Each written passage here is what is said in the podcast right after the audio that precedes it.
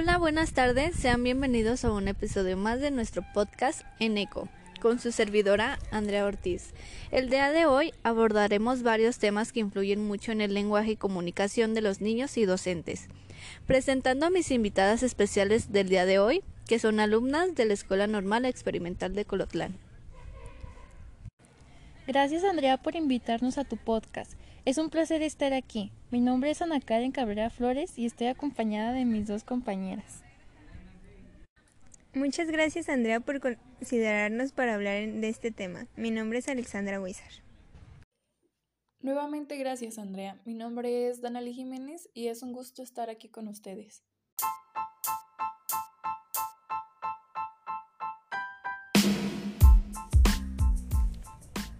El gusto es mío por tenerlas aquí y bueno, sin más preámbulos, comencemos.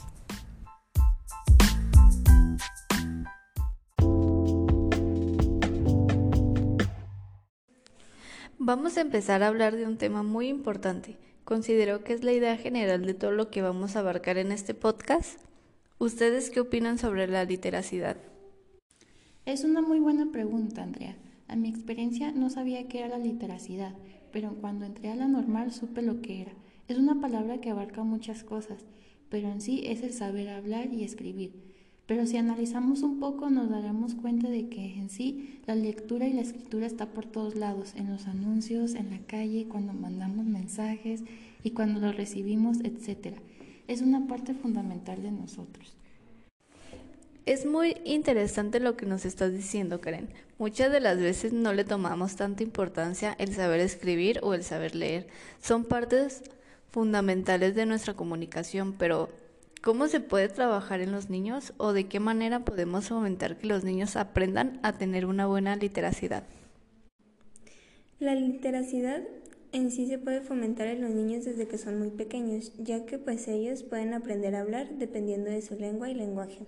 También aprenden a expresarse o incluso a razonar un poco. Pero en el ámbito docente los maestros ayudan a los niños a crear un pensamiento más crítico y más ampliado por medio de la escritura, el decirles cómo hacer cada letra o enseñarles a leer y cómo suene cada palabra, ya estamos fomentando la literacidad en los niños. Mencionaron tres palabras que son muy importantes en este tema que estamos abordando, que son el hablar, el lenguaje y la lengua. Muchas de las personas pueden confundirla, pero díganme, ¿cuál es la diferencia del habla, lengua y lenguaje?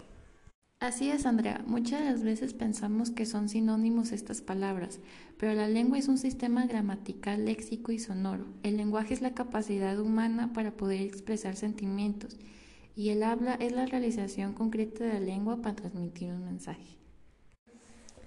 La lengua y el lenguaje pueden abarcar dos enfoques, ¿cierto? Que son el sociocultural y el psicolingüístico. Así es, Andrea.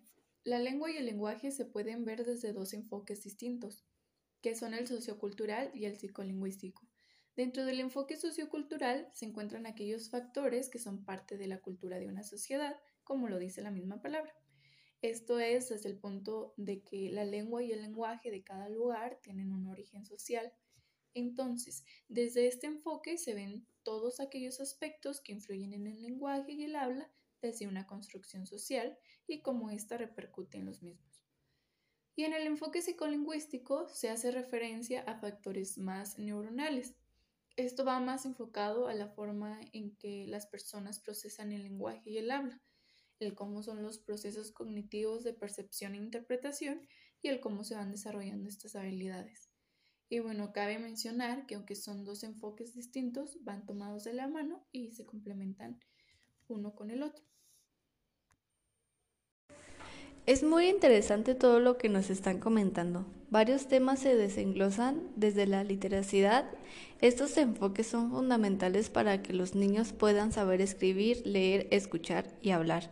¿Nos pueden comentar más de eso? Todo lo que acabamos de mencionar, Andrea, son habilidades comunicativas. El hecho de saber escribir y hablar ayuda a fomentar y expresar mensajes. Son habilidades que todos deben de desarrollar. Sabemos que escribir es representar ideas por medio de trazos, de signos, y el hablar es articular sonidos y palabras para expresarse. El hecho de leer y escuchar también son habilidades comunicativas, pero son más para poder razonar ideas. El saber leer es ser capaz de entender o interpretar un texto, mientras que el saber escuchar es prestar atención por medio de nuestros sentidos a lo que nos dicen o sucede en el contexto en que estemos. Todo esto también abarca ampliamente las PSL, que son importantes para desarrollar las habilidades comunicativas en los niños. Dana, ¿me puedes definir un poco sobre ellas? Claro, las PCL son las prácticas sociales del lenguaje, tales como la escritura, la lectura, el hablar y el escuchar, que son maneras de practicar nuestro lenguaje verbal y no verbal. Son pautas o modos de interacción que enmarcan la producción e interpretación de los textos orales y escritos. Estas son muy importantes en el desarrollo de las habilidades cognitivas de los niños, ya que tienen como propósito ampliar los espacios de incidencia de los alumnos y el favorecer el desarrollo de otras formas de comprender el mundo y actuar en él. Chicas, es muy importante que nos hablen de estos temas para saber el cómo fomentarlos en los niños y el cómo se pueden desarrollar habilidades para comunicarse. Son temas que como docentes en formación deben saber para ayudar a los niños. Estoy muy agradecida de que hayan aceptado mi invitación. Fue un placer tenerlas aquí y que nos compartieran de sus conocimientos. El placer fue de nosotras. Espero pronto volver a estar aquí. Muchas gracias, Andrea. Muchas gracias a ti, Andrea, por la invitación. Fue un gusto estar aquí.